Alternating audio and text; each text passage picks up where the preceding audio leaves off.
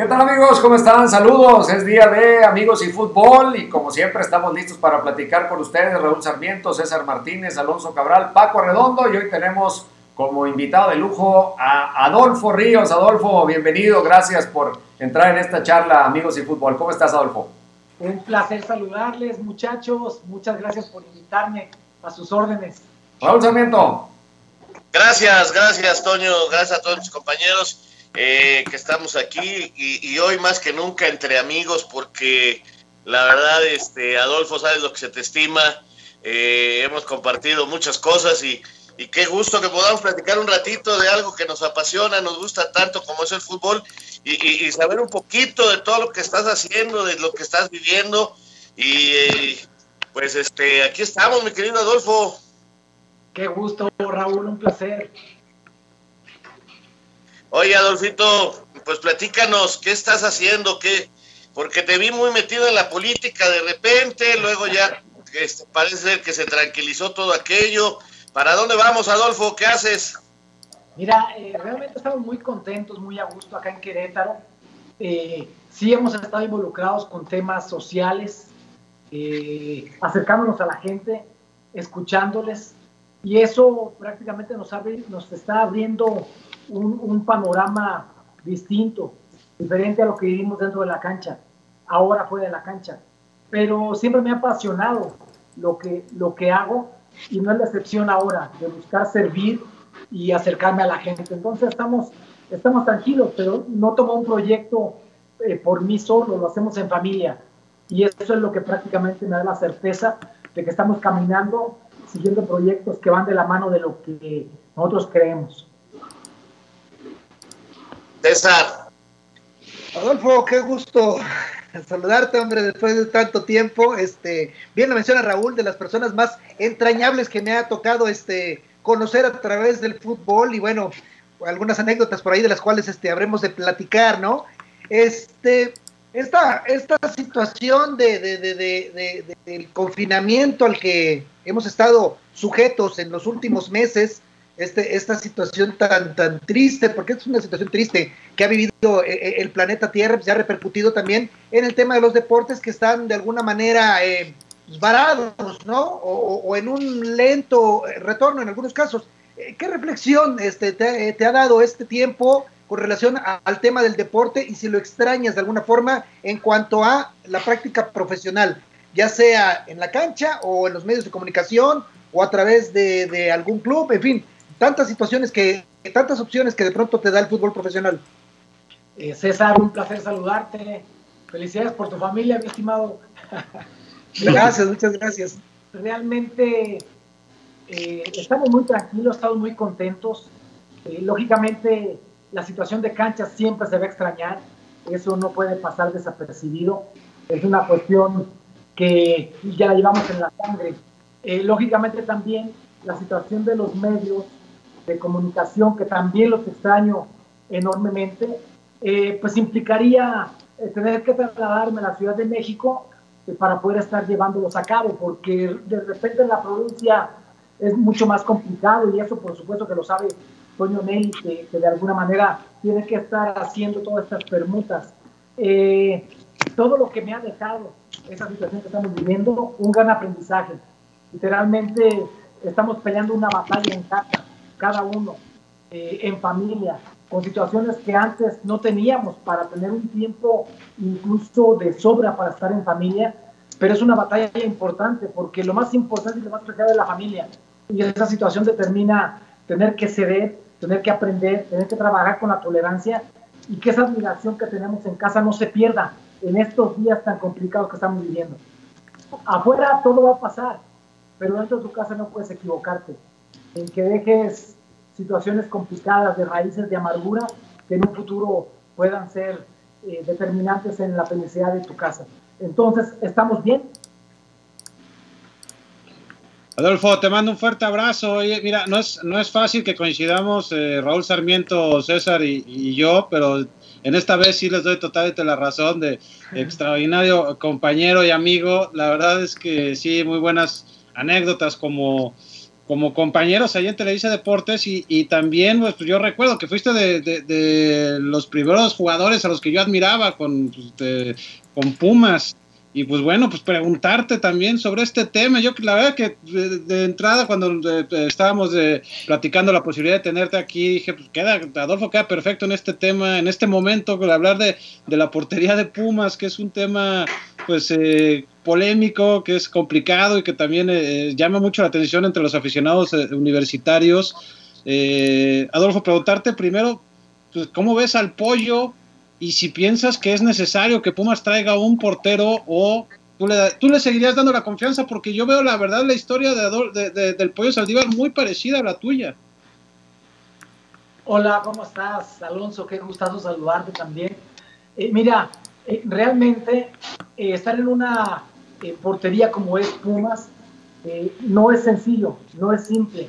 Lógicamente, el Pollo Saldívar ha tenido un proceso ese proceso eh, lo ha llevado a tener eh, ya una trayectoria importante en Pumas, eh, que ha estado plagada de algunas situaciones de altibajos, como cualquier portero puede tener. A mí la madurez me llegó años después de que salí de Pumas. Entonces, mis inicios fueron complicados. De hecho, yo tuve que cargar con esa final de Pumas contra América, en donde el responsable de la derrota soy yo, pero no cambiaría eso, porque esos fueron, mis inicios.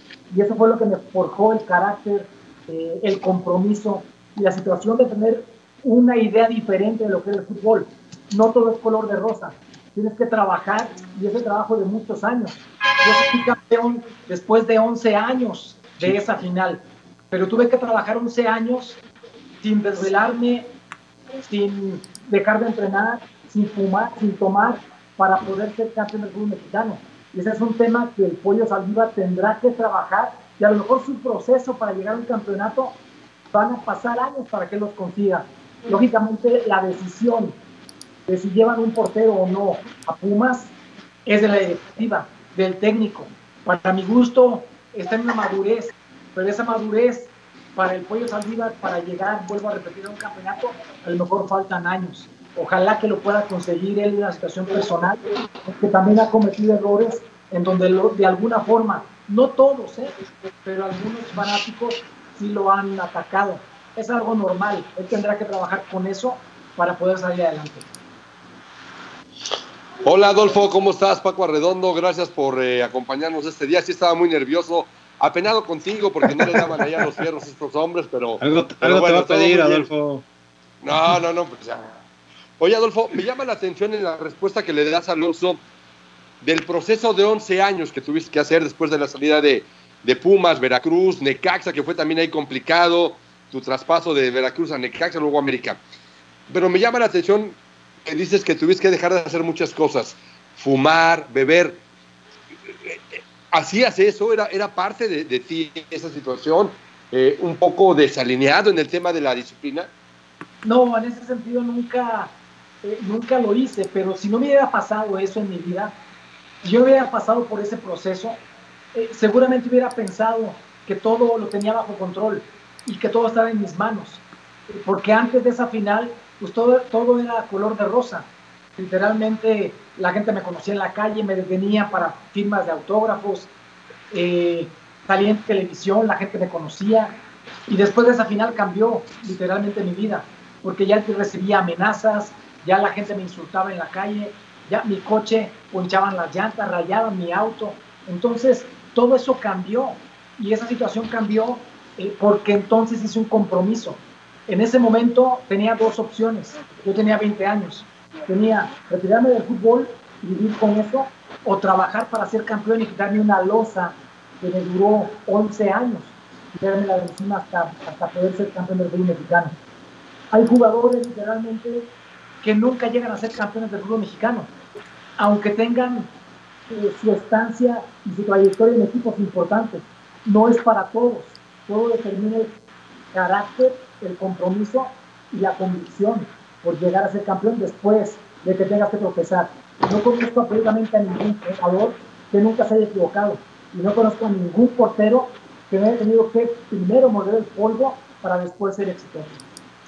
Oye, Adolfo, perdón, ¿qué, sucedió particularmente en ese partido, en aquella final contra, contra el América que, que, se recuerda tanto. Eh, Pumas llegaba con ventaja a, ese partido, pero individualmente, particularmente, ¿qué te sucedió? ¿Te ganó el escenario? Eh, ¿Te pusiste nervioso? ¿Qué, qué sucedió para, para que pasaran tantas fallas técnicas evidentes en, en, un portero que dieron, dieron como consecuencia un marcador escandaloso? Mira, siempre el primer gol es el que puede hacer que un portero caiga o no.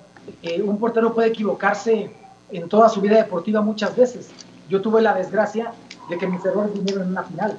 Entonces, eh, podríamos decir, voy a cambiar por otro partido de liga y pues no pasaría nada, una tarde desastrosa. Eh, explicaciones no hay porque excusas no las hay. Siempre hay situaciones de errores y hay que asumir la responsabilidad de la profesión y asumir también la responsabilidad de la posición. Y la posición más ingrata es la portería. Así como puede ser, y, puede ser una situación, eh, pues, el chilo expiatorio, también puede ser el héroe. Y para eso, repito, se necesita carácter. Hubo errores, por supuesto que hubo errores, y esa situación es algo que me voy a llevar toda mi vida. No le va a doler a nadie más que a mí, porque al final de cuentas yo fui que estuve ahí. Oye, Adolfo, perdón, ¿y fueron, fue así la reacción como nos la platicas, eh, amenazas, eh, te, ponchaban las llantas del coche, eh, ¿qué, fue lo que viviste esos estos días? Pumas, Dios mío. Sí, no. Seguramente era este chamaco, Adolfo. Este chamaco que dice que era su ídolo. Este chamaco fue. No es, no es toda la gente, o sea, no es toda la afición. No, pero. Solo Cabral. Esta es una realidad que seguramente eh, al pollo con los errores que en un momento tuvo también contra América, eh, eh, un, número determinado de fanáticos lo pueden hacer, pero eso es parte de la vida. O sea, ahora en redes sociales vienen críticas de cualquier cosa, para todos nosotros que estamos en redes sociales, para ustedes que son gente pública. O sea, viene una crítica en algún momento de alguien que dices tú, ¿de qué está hablando? Pero esa es una situación real. Siempre va a haber alguien que no esté de acuerdo en lo que tú eres o lo que tú haces. Pero a final de cuentas eso es lo que nos pone los pies en la tierra y de saber, por supuesto, que no somos perfectos. Yo tuve una etapa y te digo sinceramente, no cambiaría nada, porque hoy en día todos esos fracasos fueron lo que hoy en día hace que yo sea la persona que soy. aprendizajes, tropiezos y caídas. Oye, Adolfo, ¿te ha buscado el pollo para platicar? ¿Lo conoces o tienes algún contacto con él o, te gustaría platicar con él de alguna forma? O... No, me encantaría, me encantaría platicar con él, porque eh, es un tipo con personalidad, es una persona que, que admiro, a todos los porteros admiro, eh, particularmente a él por la situación que, que debe estar en un momento viviendo, que es algo que puede parecerse a lo mío, pero me encantaría platicar con él. O sea, eh, a final de cuentas, los que hemos vivido y hemos pasado por esas situaciones complicadas, eh, ya dejamos algo que puede ser un aprendizaje. Nunca dejamos de aprender, hasta el día de hoy seguimos haciéndolo. Adolfo, Antonio por favor. Ahí voy. Adolfo, hoy, eh, más allá de que haciendo una comparación pudiera existir esa violencia física o lo que nos decías de tu auto y demás, Hoy hay otra que puede resultar peor y más constante, que es el tema de las redes sociales. O sea, hoy eh, una falla, un desacuerdo en el ánimo de la afición puede desencadenar una serie de cosas que van más allá de un daño físico, de un daño material, que puede ser un daño moral. ¿Cómo fortalecer el espíritu para no ser susceptible a ese tipo de cosas? Porque pues sabemos que a veces o casi siempre las redes reflejan muchas cosas que no tienen nada que ver con el tema, es simplemente desahogar otro tipo de situaciones y agarrar a alguien, ¿no? alguien que, está en una situación difícil o en un predicamento deportivo. ¿Cómo, enfrentar los, los futbolistas jóvenes esa otra parte que la tienen las 24 horas del día en un teléfono? Eh, mira, Antonio, es un placer saludarte. En ese sentido, eh, las cosas son diferentes a lo que vivimos nosotros en aquel entonces. Pero hay un tema para los jugadores jóvenes tienen que estar dispuestos a pagar el precio. Esa es una realidad. Tienen que estar dispuestos a pagar el precio. El fútbol no va de la mano con la fiesta. El fútbol no va de la mano con las adicciones, con las borracheras, porque está representando a un club, a un escudo, a una selección nacional.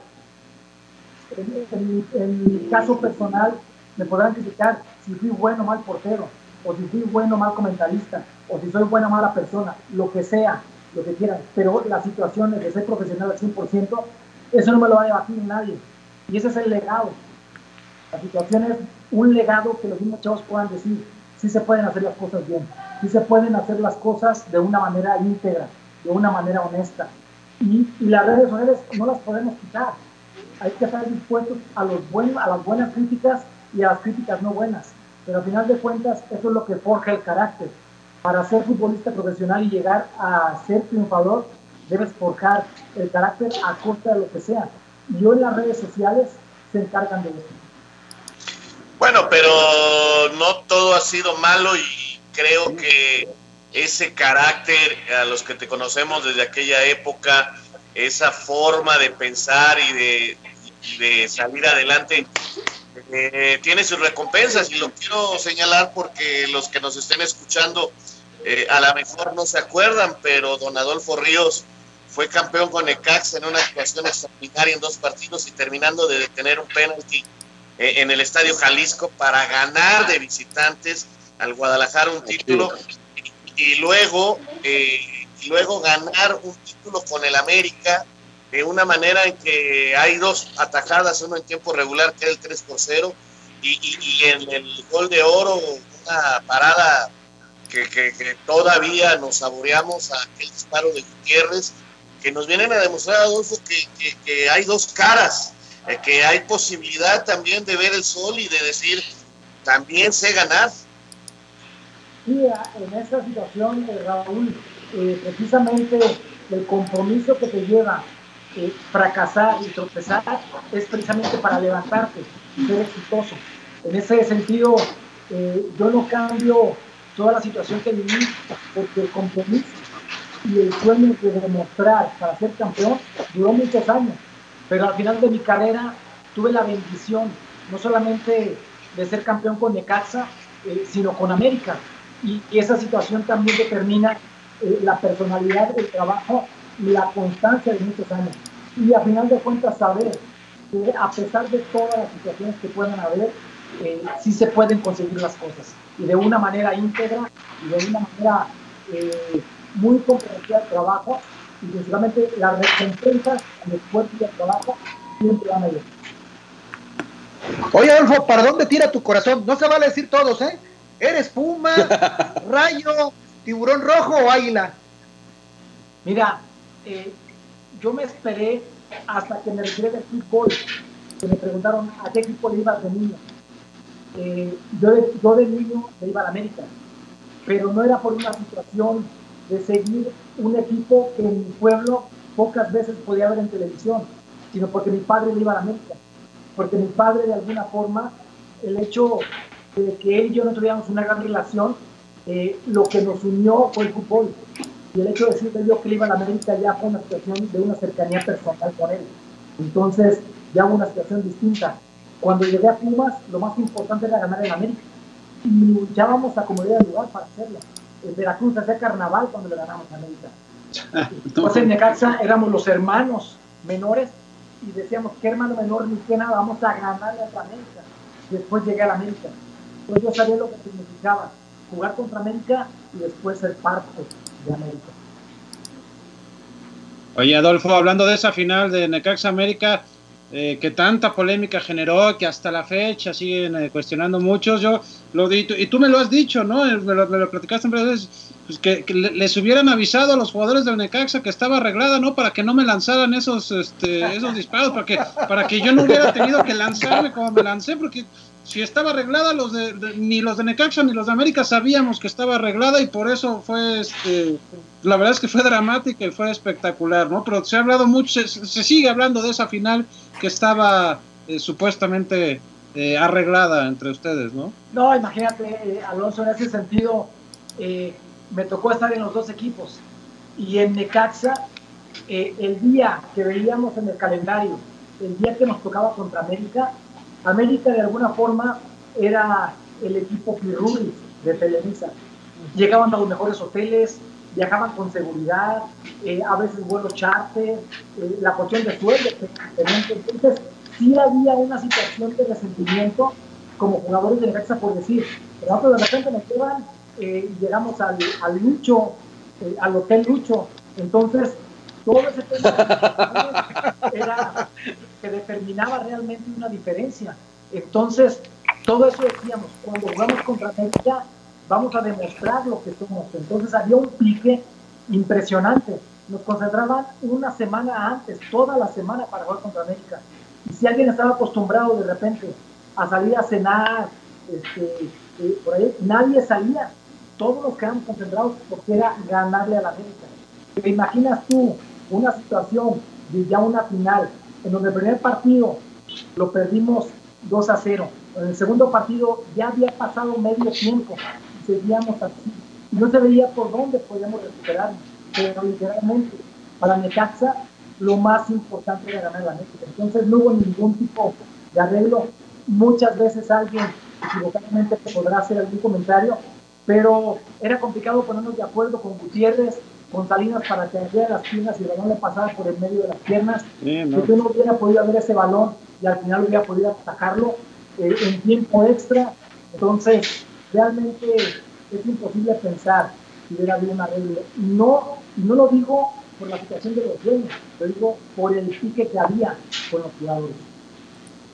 Oye, Adolfo, cuando, cuando sabes que vas a la América, ¿cuál fue tu primer pensamiento? ¿Qué, vino a, ti en ese momento? ¿Tu papá? ¿El cumplirle un sueño a tu papá? Eh, ¿Qué vino en ese momento a tu cabeza cuando te proponen ir de Necaxa a América? Mira, fue, este, fue, muy curioso mi llegada porque yo llegué a entrenar con Gran y, y, Raúl, estábamos por empezar la pretemporada y Raúl Arias me dice, pasa a mi oficina. Cuando paso yo a la oficina con Raúl, me dice, no te cambies, Adolfo, ya no perteneces a este equipo. Entonces, imagínate, ya habíamos salido campeones con Necaxa, ya teníamos una historia con Necaxa, y que de repente llegó y me dijo, ya no perteneces a este equipo. Le ¿qué pasó, Raúl? ¿Cómo que no pertenezco a este equipo? Me dice, no, me acaban de llamar y mañana tienes que presentarte en Coapa, con América. Entonces, eh, pero oye, a mí no me ha dicho nadie nada. No, te lo estoy diciendo yo perfecto, Raúl. Al día siguiente, eh, yo de niño eh, admiraba eh, a los porteros de América porque eran los porteros que yo veía en televisión. Entonces yo admiraba a Néstor Verderi, a Rafa Fuente, a Paco Castrejón, que eran los porteros que yo veía de América, y por supuesto a Miguel Marín, que, era también la, figura de su equipo. Entonces, cuando llego a Cuapa, se abre la puerta y quien sale es Néstor Rafael Verderi entonces me dice, hola Adolfo, bienvenido a América, soy Néstor Rafael. Antes de terminar a su nombre, yo le dije, Néstor, y lo abracé. Entonces dice, ¿qué, qué, qué pasa? ¿Qué pasa? Le dije, no, no, no, es que era Néstor Verdelli. Entonces déjame darte un abrazo. Y entonces me dan mi uniforme, ya entreno por primera vez, y cuando llego a casa, eh, pongo el uniforme en la cama y volteo y le digo a mi esposa, mami, entonces llega y me dice, ¿qué pasó? Le dije, soy el portero del América. Y entonces voltea, me ve, ve el uniforme y me dice, pues trabajo es trabajo. ella, pensando, en la situación de que antes cuando un jugador de, de Necaxa llegaba a la América, pues no funcionaba. Por eso América duró 13 años sin ser campeón había esa, esa situación de idea. Entonces le digo, no, mami, no, no, es que no me entendiste. Dije, yo soñé llegar a primera división y lo conseguí. Soñé ser selección nacional y lo conseguí. Pero nunca pensé que iba a llegar al equipo que mi padre y yo veíamos cuando yo era niño. Entonces me dice, ah, no, no, no, entonces está bien. Pero así fue prácticamente mi llegada eh, a la América. Muy bien. Raúl. Toño. Voy. Adolfo, pasando un poco al tiempo presente, ¿cómo ves hoy el tema de los arqueros en nuestro fútbol? Estamos en una etapa de renovación de los talentos de la portería para los próximos años, no solo en clubes, sino sobre todo en selección mexicana, porque hemos pasado los últimos mundiales con los mismos nombres y arqueros que se han mantenido en muy buen nivel. Eh, ¿Es momento de refrescar y de encontrar los nuevos talentos de la portería en México? Sí, Toño, me preocupa esa situación porque el entrenador de porteros es un especialista. tiene que ser una persona que esté capacitada para entender las necesidades y buscar sacar lo mejor de cada portero. Eh, no era una preocupación de antes. Eh, antes teníamos la posibilidad de estar luchando muchos porteros mexicanos por llegar a selección nacional. Eh, hoy en día no hay una camada importante o tan importante para que venga. por supuesto, está Hugo González, está la de los, de los arqueros Toño Rodríguez por ahí, eh, Carduño, la situación, por ejemplo, de jurado, pero son arqueros que no han sido consolidados como una situación clara eh, para estar peleando un puesto en selección nacional. Estamos hablando de arqueros de gran experiencia, eh, Toño, la situación de Memo, eh, pues de Corona, de Talavera, pero ya son porteros que después del siguiente mundial ya no van a estar más en selección nacional. Y sí, tiene que buscarse y darle el reconocimiento a los entrenadores de porteros de los equipos Regularmente cuando un entrenador llega a un equipo, llega el entrenador, llega hasta con dos o tres auxiliares, pero no con el reconocimiento del entrenador de porteros. Y te lo digo sinceramente, eh, Néstor, yo llegué a América eh, a los 33 años. Y Néstor fue mi entrenador de porteros y me hizo superar el nivel con el que yo había llegado a mi casa. Esa importancia tiene un entrenador de porteros. Y hoy en día no se les reconoce así, no se les reconoce como parte de un cuerpo técnico y menos en la cuestión económica. Yo creo que deben ser mucho más reconocidos para que sigan desarrollando el trabajo tan importante del especialista en la portería. Oye, Adolfo, eh, la vida te ha dado eh, muchas alegrías y, a mí me gustaría que me hablaras, eh, porque hay tres personajes históricos del fútbol mexicano que me parece tú tienes mucho que ver. Y, hay uno en especial que, que, yo algún día te pregunté, ¿cómo es posible que convivan? Sin embargo, te tiene un cariño y un respeto impresionante. Bueno, el primero es Jorge Campos. Jorge es parte de tu vida. Cuauhtémoc Blanco y Guillermo Ochoa. Son tres personajes impresionantes del fútbol mexicano que tienen que ver contigo. ¿Qué, reflexión me tienes sobre ellos tres? Mira, eh, Jorge y yo eh, llegamos eh, el mismo día a Pumas. vivimos juntos mucho tiempo desde que vivimos ahí en la Casa Club en Pumas. él estuvo en mi boda, en, en mi guapa, cuando, cuando yo me casé. Conozco a su familia, conoce a mi familia. Es uno de mis mejores amigos. Lógicamente, después del fútbol, ya las situaciones personales hacen que de repente ya no haya tanta cercanía eh, o convivio. Pero para mí Jorge es el máximo ídolo en la portería del fútbol mexicano.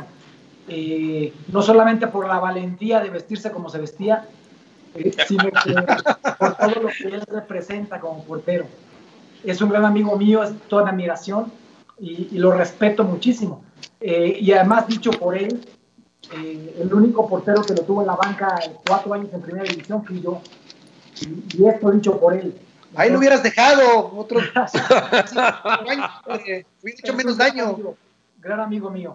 Eh, Blanco, yo tuve la fortuna de trabajar con él en Necaxa, eh, en selección nacional y después en América.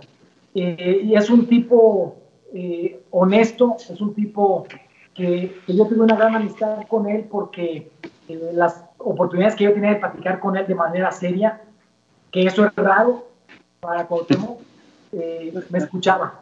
Entonces compartí con él incluso situaciones eh, que yo le compartía de la Biblia, de saber perfectamente el compromiso que se debe tener con Dios.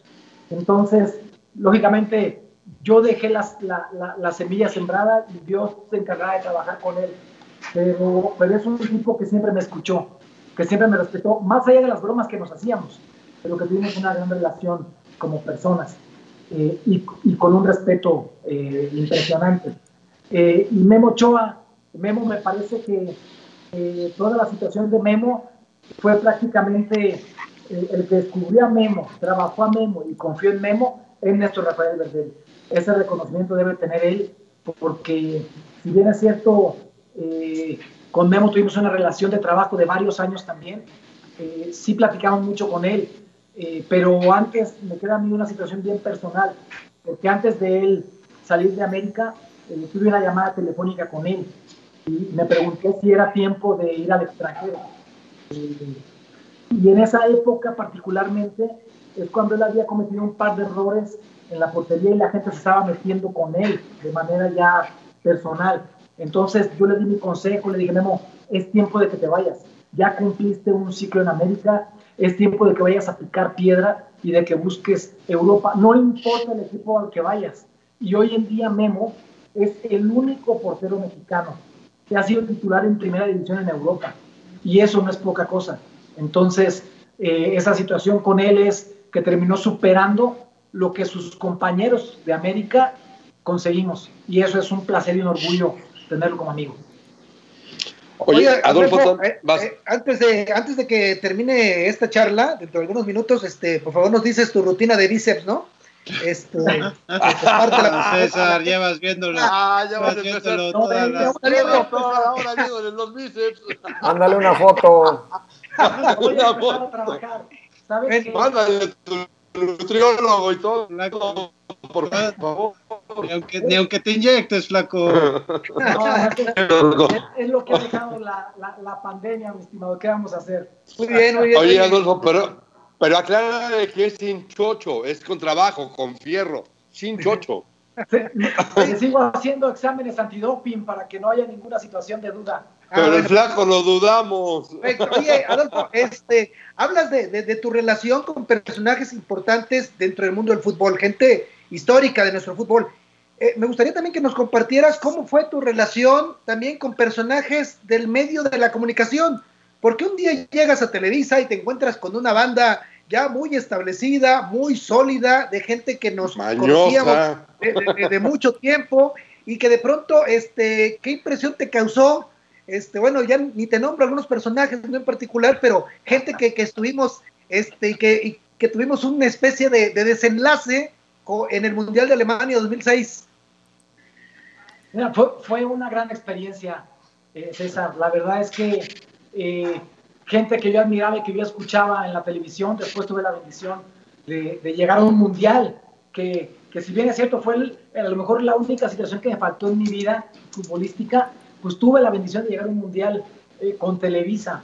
Y lógicamente eh, hay una situación que, que, nunca voy a olvidar, porque es conocer gente que tiene en todo momento ya sus costumbres, que tenía sus protocolos y que me recibieron con los brazos abiertos. Pero hay una situación que, que, que, siempre se dio y siempre se dio y que hoy en día por eso los considero mis amigos, es el respeto. Eh, más allá de las cuestiones y costumbres que todos teníamos en algún momento dado, eh, si con algo me quedo es con las personas y no, tan, no tanto con los logros que cada uno ha llegado a tener en su vida en los medios de comunicación, sino como personas. Y eso para mí tiene un valor eh, impresionante. Sí tengo que decir algo y lo, voy a, y lo voy a aclarar y lo voy a decir. Y es públicamente. Entonces, les voy a decir, cuando llegamos a Alemania, en ese momento dijeron, vámonos a comer. Dije, hombre, excelente, vámonos todos a comer. Entonces íbamos como 10 personas aproximadamente, 10 comentarios, fuimos a un restaurante. Yo no estoy acostumbrado a desvelarme. Eh, llegamos, empezamos a comer, todos dijimos, no, y, como ya éramos viáticos, yo sacaba mis cuentas de decir todos los días que nos faltan, cuánto tengo que tener para poder gastarme en cada comida. Entonces llegué, me senté, empecé a ver hasta mi postre, pedí todo, entrada, el plato fuerte, postre, bebida, ya hice yo mi cálculo. Entonces, de repente empezaron a llegar las botellas, empezó a llegar, un montón de cosas y ahora qué más y no, pues esto y la comida que eran como un par de horas, pues se convirtió en seis, ocho horas. Entonces al final, pues yo ya estaba ya hasta cabeceando. Yo ocho horas porque llevábamos jet lag, o sea, teníamos este Entonces yo lo que dije es, en cualquier momento me levanto y ya dejo yo lo que me corresponde. pero dije, no, no, no creo que esté bien porque es la primera comida que tengo con ellos, me voy a aguantar. Y me aguanté hasta que por fin alguien dijo, la cuenta, por favor. Y entonces cuando traen la cuenta, el mismo que la pidió agarra la cuenta y dice, somos 10, esta cantidad entre 10 y se acabó. Entonces en ese momento lo que yo tenía presupuestado se fue cinco veces más de lo que tenía que pagar. Y si fue uno... con todo respeto, cuando decían vámonos a comer, decía señores, les agradezco mucho, pero yo me voy a otro lado. Y en una de esas te encajaron la cuenta te encajaron la cuenta de alguno, del que hizo la, del que la pidió Adolfo. Sí, el, que, el, que, dijo, el que dijo entre 10 es porque eran 11. Este, sí. Vive en Toluca. Oye, Adolfo, yo me acuerdo de eso que hablas de Alemania, que tuve el gusto de compartir contigo también, que era todo un tema el agua, que si era agua con gas o agua sin gas, estabas en un proceso ahí, además de tu alimentación, en algo de un estudio que te habías hecho de la sangre o no me acuerdo qué, y nos llegamos a parar de repente de un restaurante porque no había el agua que tú estabas buscando, no me acuerdo si era gasificada o no gasificada la que querías, pero al punto de movernos a otro lado para conseguir el agua famosa. Sí, lo que pasa es que solamente había agua con gas. Entonces, eh, yo lo que decía es, no tomo agua con gas, entonces vamos a ver la posibilidad de que haya pues agüita natural, porque el agua natural que tomaban ustedes pues no era la misma. Tenías bastante. ¿Qué pasó, Raúl? He, he, guardado silencio, he guardado silencio para nomás dejar en claro que yo comí muchas veces en el viaje con Adolfo y solos, ¿eh? Ah, bueno.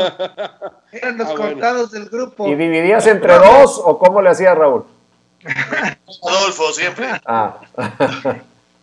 Oye, Adolfo, varios, varios este, mensajes nos están llegando. Mira, Tomás Gómez, te da saludos. Te da saludos a Eugenio Constantino, dice paisano que llegó contigo. Eugenio Constantino, eh, llegamos el mismo día. Es lo que eh, dice. A, probarnos. Eh, en, esa, en esa época de pruebas, nos quedamos pocos jugadores. Eh, veníamos más de 40 jugadores en la época de pruebas y de los que nos quedamos fue Jorge Campos, Eugenio Constantino, eh, Fernando Bernal y yo.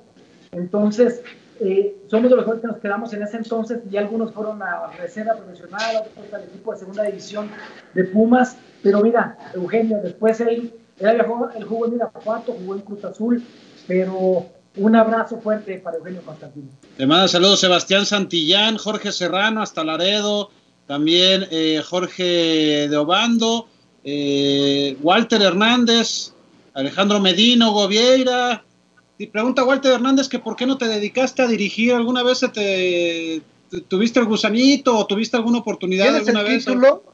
Híjole, mira, no, no me llamó la atención porque eh, estuve hace muchos años, cuando estaba yo desde Pumas, que hicimos la cuestión del título ahí, eh, que de repente íbamos a, nos decían, ustedes son jugadores, entonces no tienen que estar viendo todo el tiempo.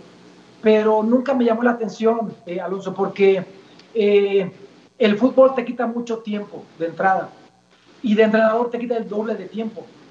La gran mayoría, desafortunadamente, de entrenadores exitosos están divorciados porque tienen que casarse con el fútbol. Entonces, el día que yo decidí retirarme del fútbol fue para estar con mi familia. Y hasta el día de hoy no me arrepiento de haber tomado esa decisión. Esa es una estadística muy interesante. Digo, no, ahora la dices y sí me, me impacta un poquito el tema de entrenador exitoso, o sea, frecuentemente divorciado. Es una, una estadística ahí que habría que, que, checar, ¿no? A nivel nacional y a nivel internacional incluso. Sí, lo que pasa es que de jugador tú llegas a entrenar, entrenas y te vas y haces tu vida de familia. De entrenador no. De entrenador tienes que preparar el entrenamiento, preparar el partido, estudiar al rival. Entonces, hacer prácticamente un día total de, fútbol. Entonces, eso, a final de cuentas, sí determina una separación de lo que es la familia, desafortunadamente. Por eso yo quise meterme en un tema como, como ese. Oye, Adolfo, siempre se ha dicho también que los eh, porteros que vienen detrás de los que fueron titulares, que van haciendo escuela, el caso de, Osvaldo con Talavera, todo ese tipo de cosas. ¿Quién de los que estuvieron contigo siguieron tus pasos? Por ahí se me viene a la mente eh, eh, Cristian Martínez, en los fierros también le ha pegado bastante, Memo, Jurado obviamente también se dice que tiene mucha influencia tuya. Mira, fíjate que si hubo una situación de influencia con los compañeros desde que incluso llegué yo a Veracruz. Eh, el preparador físico que fue el que me inculcó la situación del gimnasio fue Ariel González. Y Ariel González eh, fue un tipo exitosísimo en toda la situación de preparación física. Después cuando llego a Veracruz, eh, Sama no era compañero mío, Hugo Guerrero era compañero mío, y de las cosas que yo les, les pude inculcar a ellos fue el gimnasio, porque literalmente el trabajo tenía que ir de la mano del gimnasio. Después, cuando llego eh, a Necaxa, igual fuimos compartiendo con algunos compañeros, el monstruo Álvarez, también que después se metió también al gimnasio muy fuerte, Cristian eh, Martínez, por supuesto, el Chato Pineda, imagínate el Chato Pineda, cuando llegué nos metíamos juntos al gimnasio. Entonces, eh, realmente... Y te lleva 10 años. Entonces, después eh, prácticamente muchos de los jugadores y de los porteros, eh, que hoy en día incluso varios de ellos usan el 25 o que lo llegaron a usar el 25 eh, como un reconocimiento a mi persona, lo cual estoy bien agradecido, pero ya es una cultura distinta. Antes el gimnasio lo cerraban. Había entrenadores que cuando llegaban al equipo me decían, al gimnasio, cerraban el gimnasio.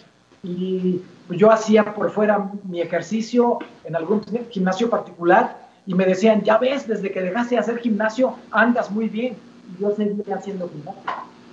Yo me acuerdo, Adolfo, me acuerdo en varias transmisiones, eh, Cristian Martínez eh, me, preguntaba, oye, este, bueno, no, más bien me decía, oye, mándale estos guantes a Adolfo, mándale la sudadera que me la da a mí, ya te la pasaba después, y a Memo Ochoa me preguntaba, oye, vino Adolfo, mándale un abrazo, dile que también con esto, esto que mencionas y que te preguntaba Raúl hace rato de, de, pues, de, la escuela que has dejado, ¿no? De, oye, lo de jurado, ¿cómo es? A ver, platícanos lo de Sebastián Jurado, ¿cómo es esta influencia que tienes con él o, esta relación que tienes con él? Relación. Mira, hace muchos años fui a dar una clínica de porteros a Veracruz, me invitaron a dar una clínica de porteros. Elian Ledesma fue el que me invitó. Entonces eh, fui y bueno, se juntaron eh, muchos porteros eh, juveniles, algunos niños, algunas niñas. Entonces eh, yo hice esa, esa clínica, puse los ejercicios y entre ellos estaba eh, jurado. Entonces, eh, ahí lo conocí, tuve la posibilidad de platicar con él. Por supuesto, esa capacidad de arquero desde que tenía en ese entonces como 13 años, enseguida estaba de por, medio de una situación natural. Entonces, ahí conocí a sus padres que lo llevaron a esa clínica eh, cuando yo termino esto, después me voy yo a, ya me quedo en Querétaro y empiezo como directivo en Querétaro.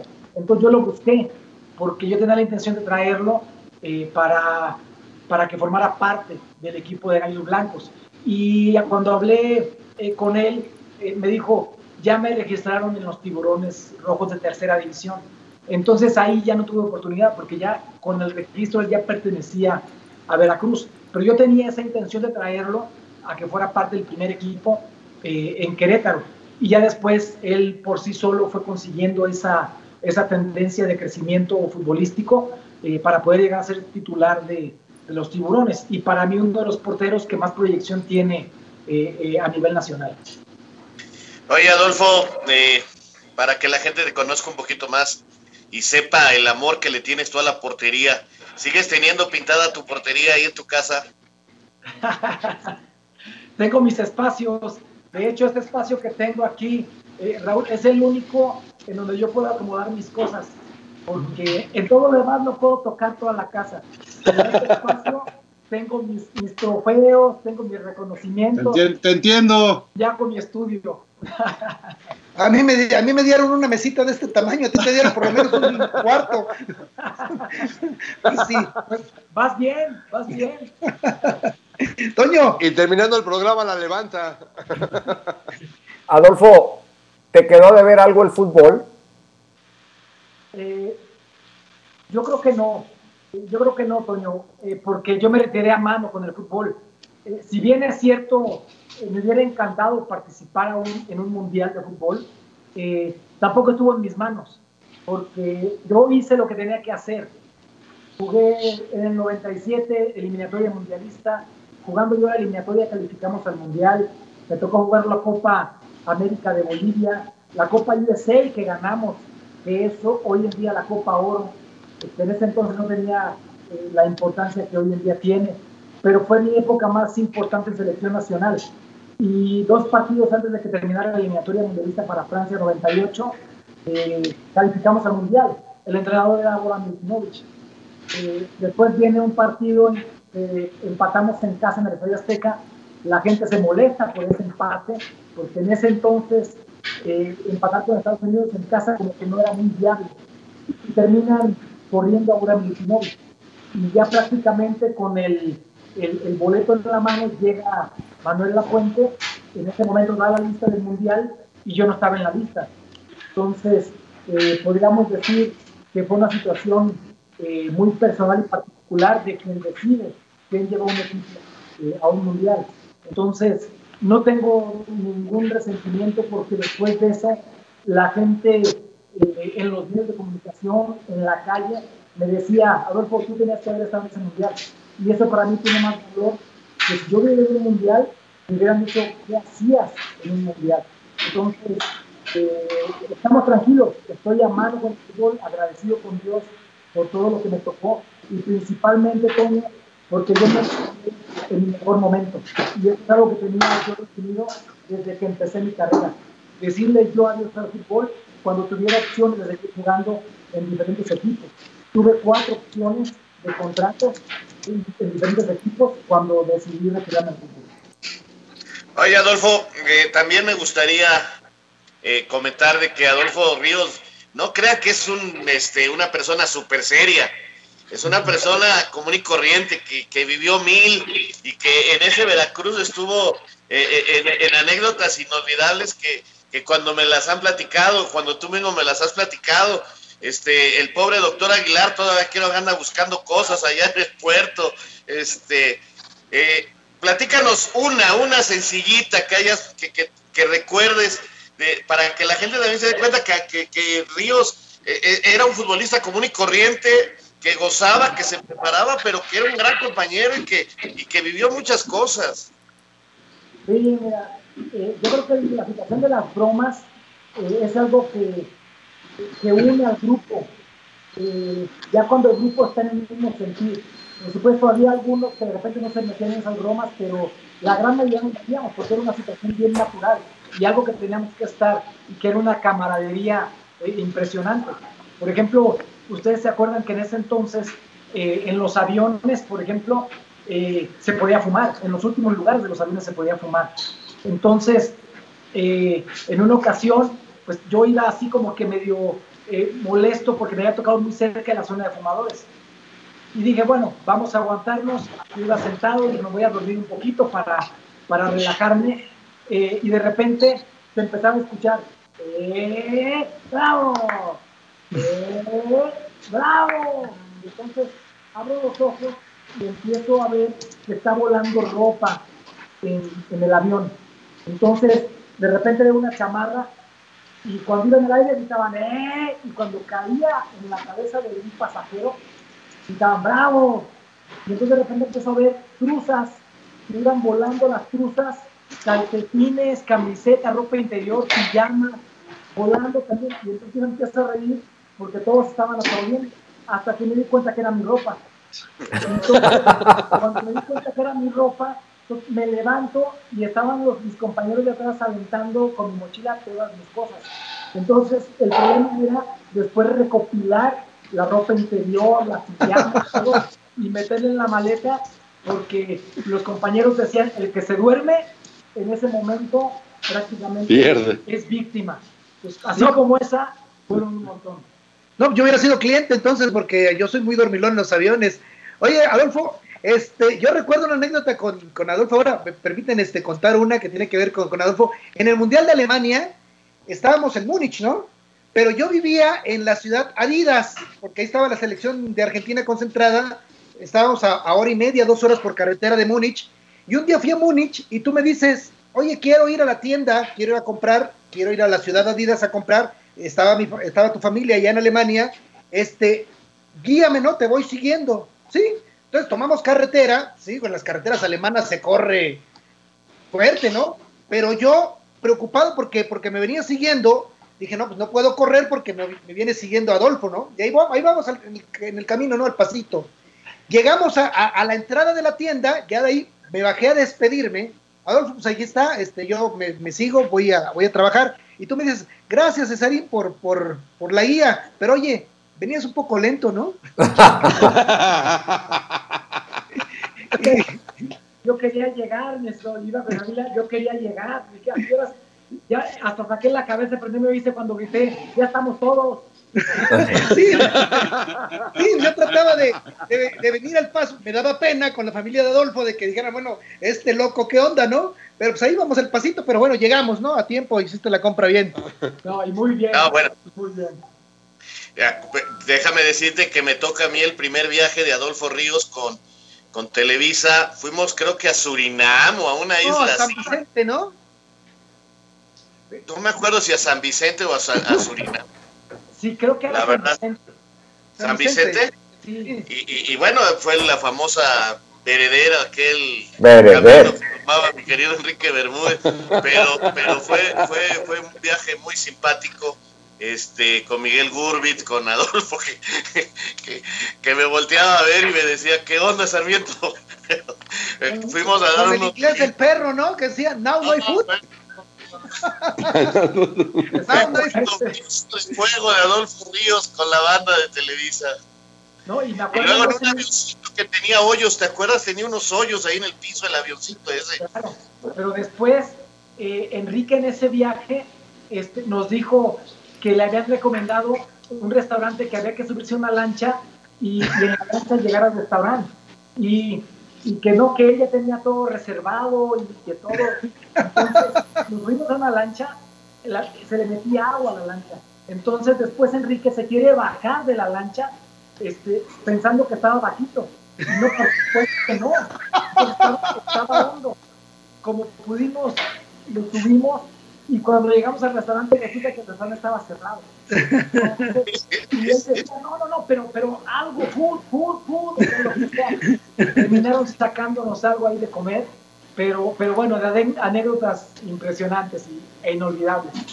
Toño, Muy bien. No, bueno, pues de esas podemos hacer una, una lista muy, muy amplia este, y algunas que no se pueden publicar, pero la mayoría de ellas sí, y son, y son muy divertidas. Pues ya, ya nos pusimos jocosos, ya, ya, ya no quiero volver a la, tanto a la formalidad.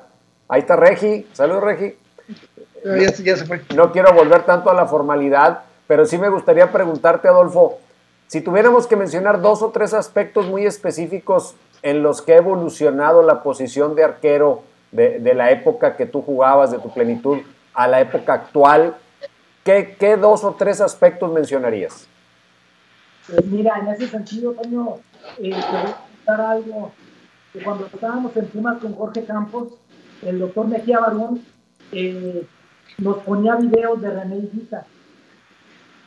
Después Jorge asumió ese rol de salir y hacer las locuras que hacía René, pero nos lo ponía porque realmente René Higuita estaba en un nivel adelantado a la época de poder jugar con el balón en los pies de una manera diferente, como un jugador de cancha. Entonces, sí ha cambiado muchísimo eso.